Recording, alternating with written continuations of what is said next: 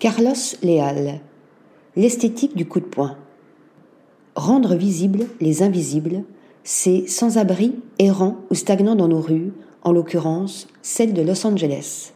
Voici la mission qu'accomplit admirablement le photographe hispano-suisse Carlos Leal. Loin de la photo documentaire, ces images extrêmement épurées et magnifiquement composées ont la force d'un coup de poing.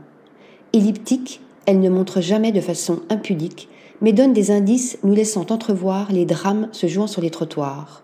Ici, une main plaquée sur un mur noir. Là, un chariot abandonné rempli de sacs et de vieilles hardes.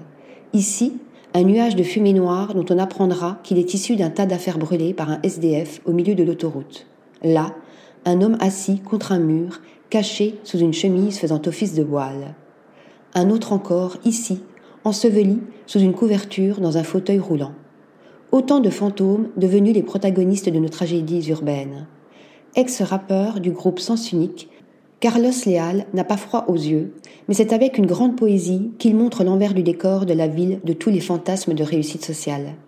Véritable mise en abîme de l'illusoire rêve américain, sa station-service brille de tous ses feux dans la nuit noire. Un troublant et très minimaliste, clair-obscur, qui en dit long sur les affres de notre modernité. Article rédigé par Stéphanie Dulou.